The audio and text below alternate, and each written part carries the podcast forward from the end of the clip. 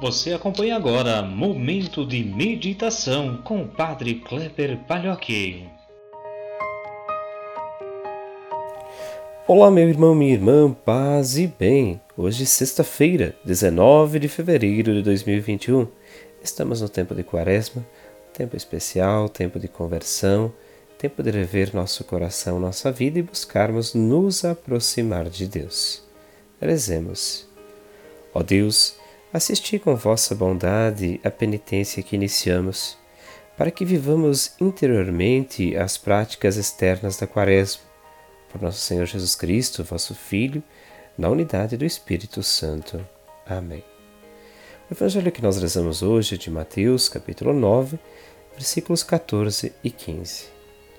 Naquele tempo, os discípulos de João aproximaram-se de Jesus e perguntaram: Por que razão nós e os fariseus praticamos jejuns, mas os teus discípulos não? Disse-lhe Jesus. Por acaso os amigos do noivo podem estar de luto enquanto o noivo está com eles? Dias virão em que o noivo será tirado do meio deles. Então, sim, eles jejuarão. Meus irmãos, minhas irmãs, o Evangelho de hoje, São Mateus, revela que, estando noivo junto, presente, não se jejua. Assim, a vida dele é sinal de alegria e por tudo que fez entre nós devemos dar graças, louvar, bendizer. Jesus que passa fazendo bem mostra o que significa verdadeiramente jejuar. Atender o próximo, cuidar dele e não lhe virar o rosto. É isso que Jesus fez. É isso que também ele ensina a cada um, cada uma de nós. Nossos propósitos quaresmais só terão sentido pleno se tudo isso nós aprendermos. Por isso, é um convite que a gente não faça apenas jejum por fazer. Que não seja um jejum apenas de parar de comer alguma coisa, mas que seja um jejum em prol da comunidade, em prol de ajudar as pessoas. Um jejum que faça com que nós também nos damos conta dos nossos erros um jejum que faça com que amadureçamos nossas atitudes, nossos gestos, que se torne caridade. Assim como a oração, que é outro pilar que nós recordamos, é importante que, ao jejuarmos, a gente aprenda que esse jejum deve ser colocado sempre a serviço. Quaresma é tempo de conversão.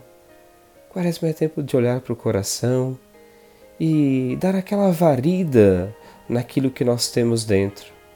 Preparar o nosso coração para compreender este mistério belíssimo da ressurreição, do eterno amor de Deus por cada um, cada uma de nós. Mas é também aquele momento para limparmos também os problemas de nossa sociedade. Este ano, tendo como tema principal o diálogo, a campanha da fraternidade ecumênica, nos chama atenção para esta necessidade belíssima de refazermos as nossas relações. O diálogo é centro das relações. Seja com as pessoas que estão conosco, que vivem, seja com quem está ao nosso lado, seja conosco mesmo, mas seja também com as realidades que nos cercam. Quantas pessoas morrem pela falta de um diálogo? Quantas pessoas são vítimas de preconceito por não conhecermos a verdadeira realidade, a verdadeira pessoa que está por trás desse preconceito que já estabelecemos.